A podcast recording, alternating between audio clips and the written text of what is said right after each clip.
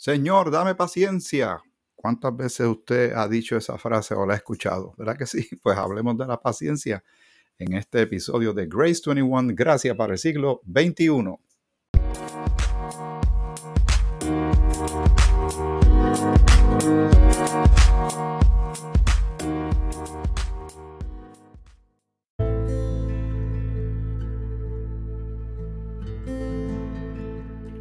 El Señor te bendiga. Espero que estés bien tú y toda tu familia. Un saludo a todos ustedes. Buenos días, buenas tardes o buenas noches, dependiendo a qué hora están escuchando estos episodios de Grace 21, Gracias para el siglo XXI. Te saluda Miguel Antonio Ortiz y seguimos con el diccionario del Evangelio, el vocabulario eh, bíblico que vemos en la palabra de Dios y hemos ido eh, analizando y meditando palabra por palabra, sobre todo algunas que se encuentran o muchas de ellas en Romanos el capítulo 3. Y muchas personas nos han dicho que les ha agradado esto y me alegro, pero ustedes tienen el deber, la responsabilidad, ese privilegio que Dios nos concede de seguir eh, buscando más sobre estos términos y sus significados a través de la palabra de Dios de acuerdo a, su carácter, a, la salvación, a qué significa Cristo para nosotros, su sacrificio en la cruz, entre otras cosas. Y en la introducción mencionamos algo sobre la paciencia. de algún momento dado, tú y yo hemos dicho, Señor, dame paciencia, que técnicamente, en cierta manera, es un error decirlo, pero, y, y le voy a explicar por qué. Está un poquito cómico. Pero las personas que dicen, Señor, dame paciencia, entonces tienen el derecho a saber lo siguiente. Acompáñeme a Romanos, el capítulo 5. En Romanos capítulo 5, vamos a ver desde el versículo 3. Eh, y dice el apóstol Pablo, y no solo esto, sino que también nos gloriamos en las tribulaciones.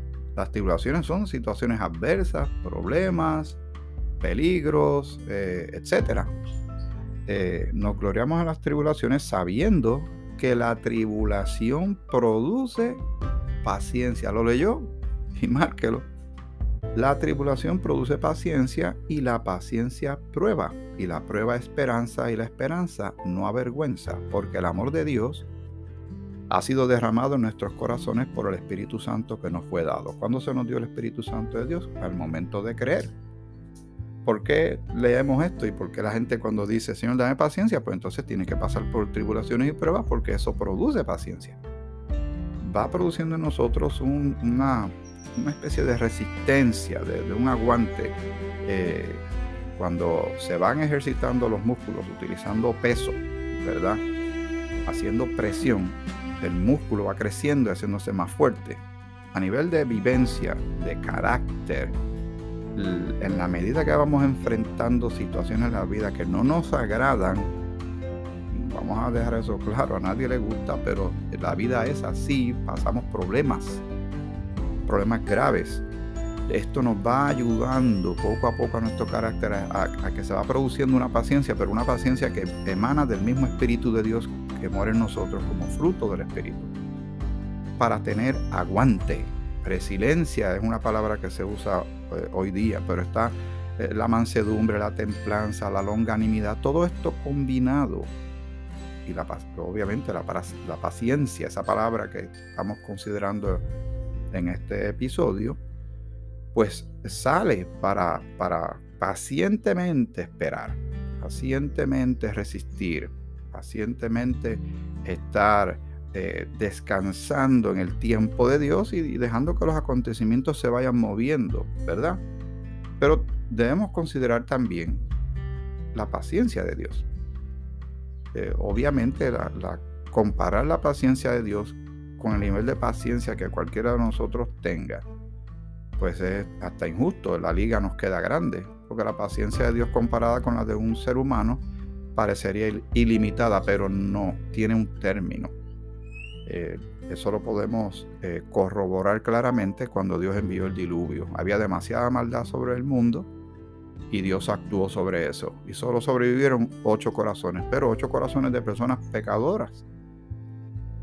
Cristo no había venido, no había eh, la presencia del Espíritu Santo en sus vidas, era otro tiempo. era otro trato de Dios con la humanidad.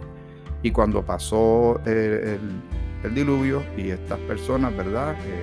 había eh, los hijos y las hijas, los, las hijas, perdón, de Noé, sus esposos y todo, entonces siguieron teniendo hijos y ahora mire dónde estamos, con más de 7 billones de habitantes y se nota que todavía el pecado está ahí, el, pecado flotó, probando que el agua no limpia, el pecado es la sangre de Cristo que nos limpia de pecado, nos reconcilia con Dios y entonces podemos vivir en el Espíritu lo que no podemos vivir en la carne. Buen tema para otro día, lo hemos considerado muchas veces en el pasado de manera directa o indirecta, pero la palabra de hoy es paciencia y la paciencia de Dios es, está presente hoy día porque dice la escritura que donde abunda el pecado, que sabemos que hay muchísimo, es evidente, donde abunda el pecado, sobreabunda la gracia. En este tiempo Dios está salvando a pecadores por medio de que crean en Cristo su Hijo.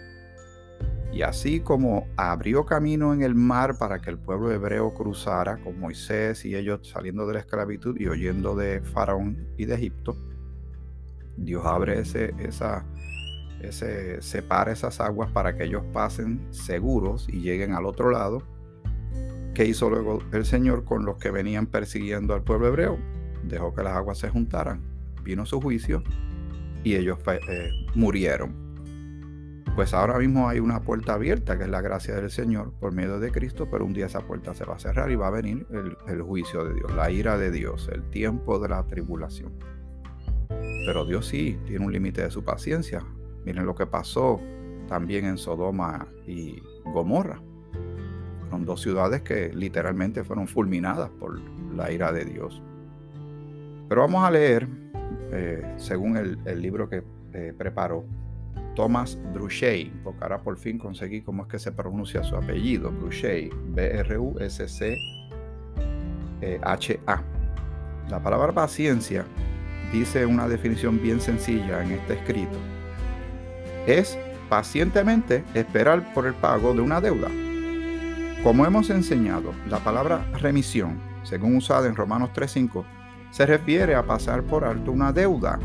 Esto nos lleva directamente a la palabra paciencia, pues el versículo lee así, a quien Dios puso como propiciación por medio de la fe en su sangre, para manifestar su justicia a causa de haber pasado por alto en su paciencia los pecados pasados. Se está refiriendo a la paciencia de Dios.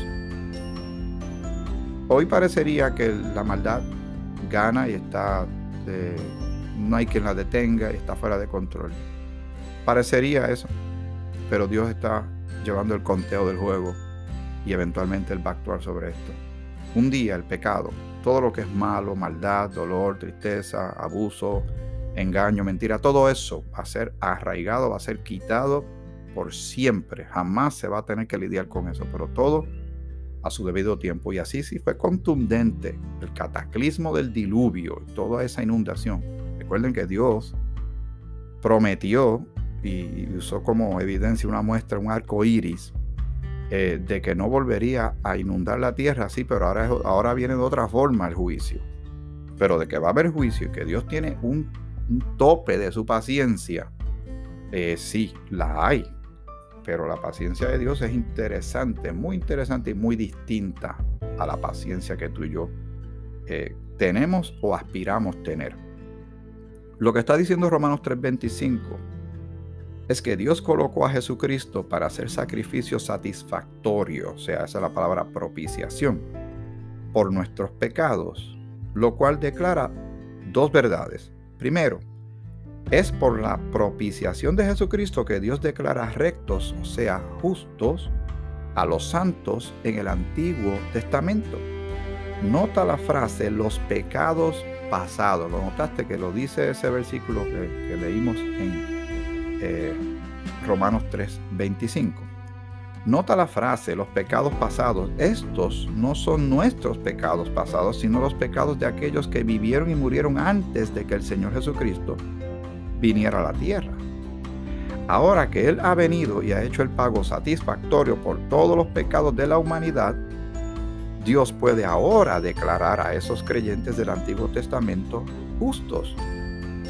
Pero, como aprendimos en el estudio anterior, la sangre de toros y de machos cabríos nunca podrían eliminar los pecados. Eso lo leímos en Hebreos 10.4. Romanos 3:25 ahora nos informa que desde el tiempo de Adán hasta Cristo, Dios estaba pasando por alto los pecados de los creyentes del Antiguo Testamento. Está hablando de creyentes.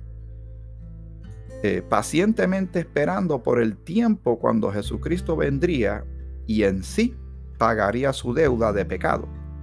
Ahora que Él ha logrado esto, Dios puede declararlos justos. Es como cuando compramos un carro nuevo a crédito. Encontramos el carro que queremos comprar y firmamos los papeles aplicando para un préstamo. Después de verificar nuestro crédito y encontrar lo bueno, se nos dan las llaves del carro y salimos guiándolo. En nuestros tiempos pasan de 4 a 5 años antes de que el carro en sí se ha saldado. Ahora está como en 6 ya. En Génesis 3.15, Dios prometió hacerse cargo de la deuda del pecado del hombre.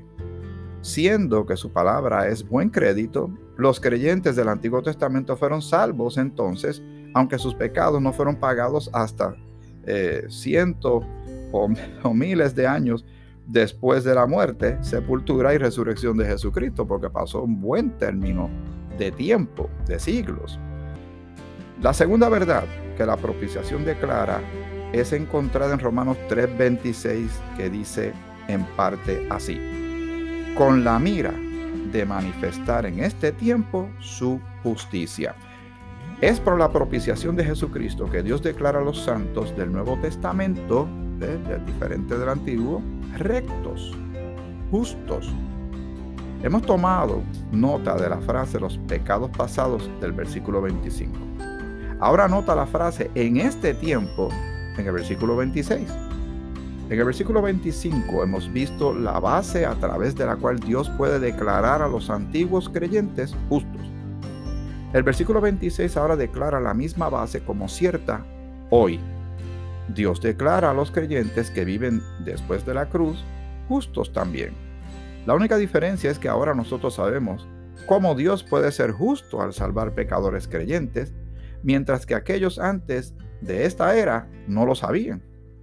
Dios es tanto justo y justificador de aquellos que creen en Jesucristo. Y aquí bueno añadir que sin fe es imposible agradar a Dios y eso ha sido siempre así. Siempre. No tan solo en esta dispensación de la gracia, sino en otras dispensaciones de la manera que Dios estaba lidiando con el hombre en la antigüedad, en el tiempo pasado siempre el elemento de fe estaba presente, al igual que la gracia de Dios también estaba presente, pero había obra, tenían que hacer lo que Dios pedía, si no había castigo, maldición para el pueblo de Israel, si ellos no hacían, no tan solo creerle a Jehová, era obedecer todos sus estatutos, reglas, mandamientos que tenían que llevar a cabo. Muy bien.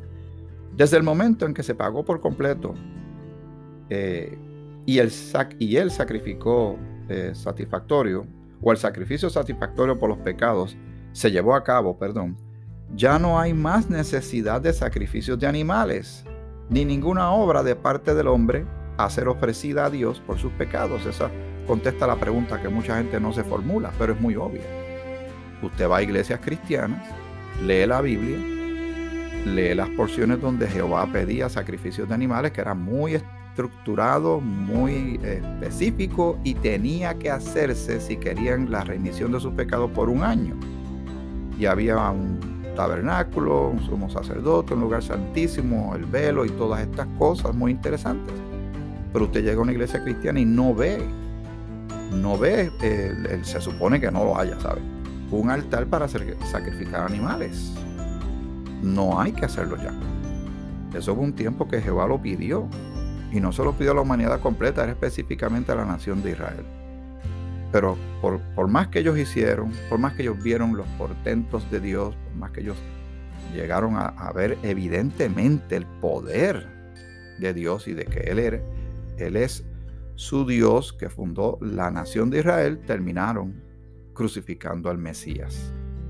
Muy interesante, pero hemos hablado de esto en el pasado. ¿Ves cómo es la paciencia de Dios?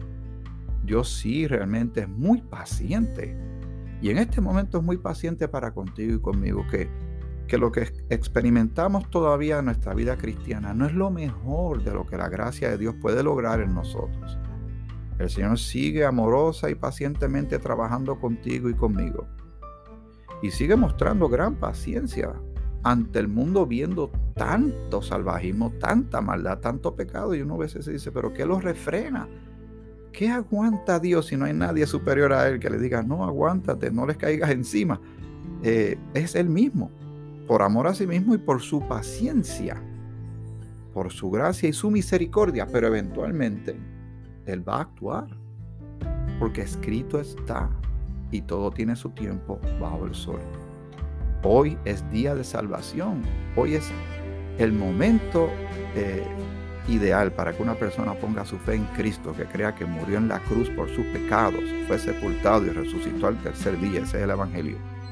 Que crea que, que Jesucristo es quien es y ponga su vida en las manos de Cristo como único Salvador. Hoy es el mejor día porque mañana no sabemos lo que va a suceder.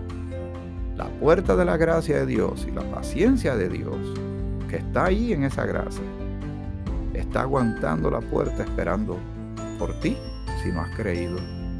Pero un día Él tiene que sacar su mano porque Él tiene que cumplir su propia palabra, su propia profecía, su voluntad soberana tiene que cumplirse.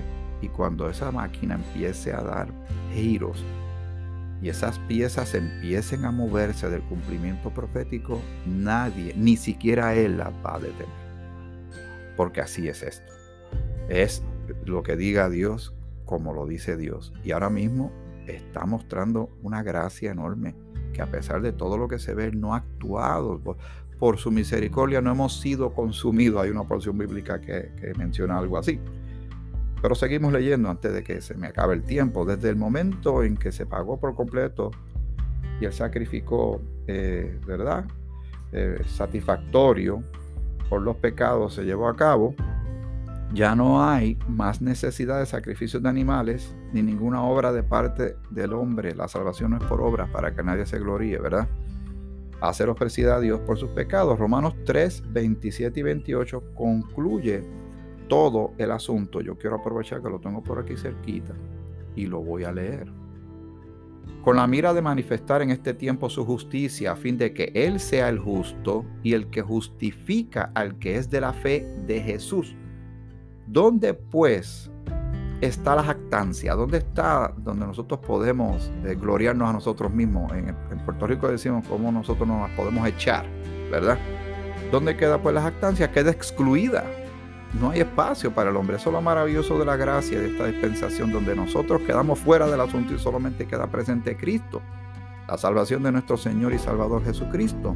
Queda Él como el que, la propiciación, el que nos redime, el que nos salva, el que nos justifica y nos reconcilia ante Dios. Y nosotros, bueno, somos vasos de barro que hemos recibido tesoros extraordinarios y eternos de parte de Dios, de un Dios muy paciente ¿Dónde pues está la jactancia?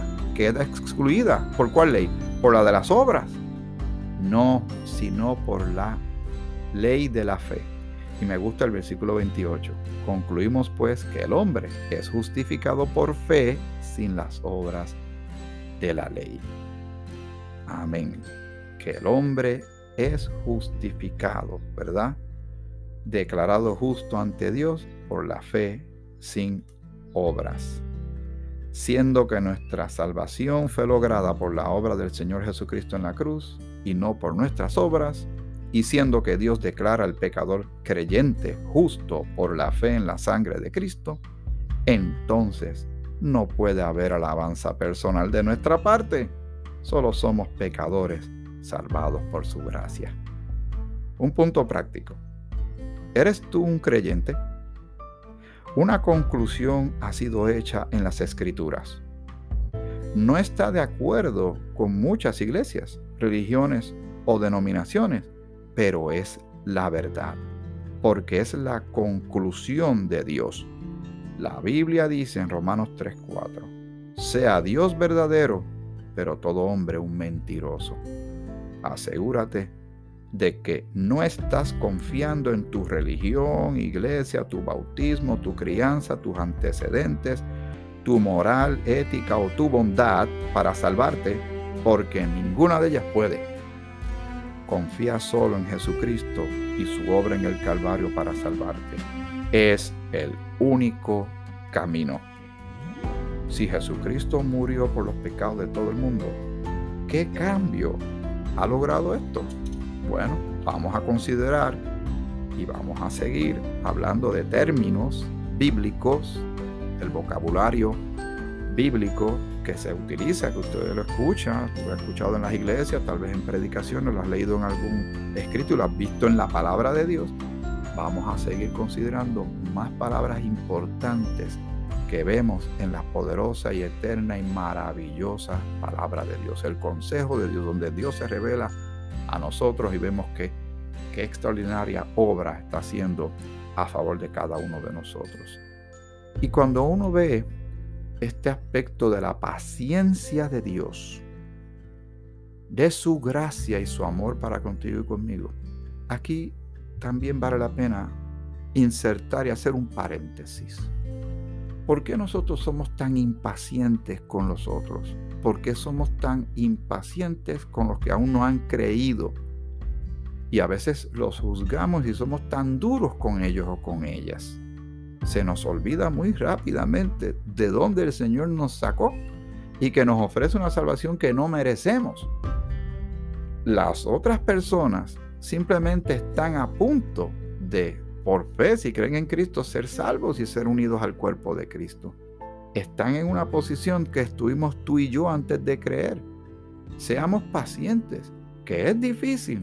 Oh sí, que también necesitamos paciencia para resistir todos los embates, las tribulaciones y las pruebas que de este lado de la vida vamos, estamos experimentando o vayamos a experimentar. Ciertamente, a veces nos sentimos agotados. El apóstol Pablo Habló de un aguijón que él tenía en su carne. Y tres veces, tres veces, este campeón de la fe, este hombre que tuvo un encuentro personal con Jesucristo glorificado, le pidió que le quitara ese aguijón y el Señor le dijo, bástate mi gracia, porque mi poder se perfecciona en tu debilidad. No, no saltemos etapas ni procesos necesarios para nuestra salud espiritual y nuestra fortaleza espiritual, porque tiene una consecuencia y tiene un fruto. La tribulación produce paciencia.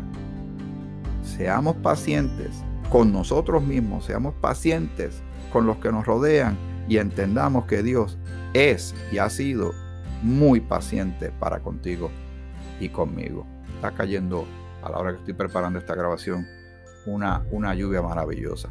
Me recuerda el cántico de lluvias de gracia. Lluvias pedimos, Señor, mándanos lluvias copiosas, lluvias del consolador, sí, lo que nos ha enchumbado con toda esa ese amor que Dios ha derramado con su Santo Espíritu en nuestros corazones. ¿Qué más queremos de Dios? ¿Qué más de un Dios tan paciente que no nos ha consumido por su gracia y por su misericordia? Hasta aquí este episodio de Grace 21, Gracias para el siglo XXI. Nos puedes escribir a grace21podcast gmail.com. Que el Señor te bendiga, te bendiga mucho y por favor, sé paciente.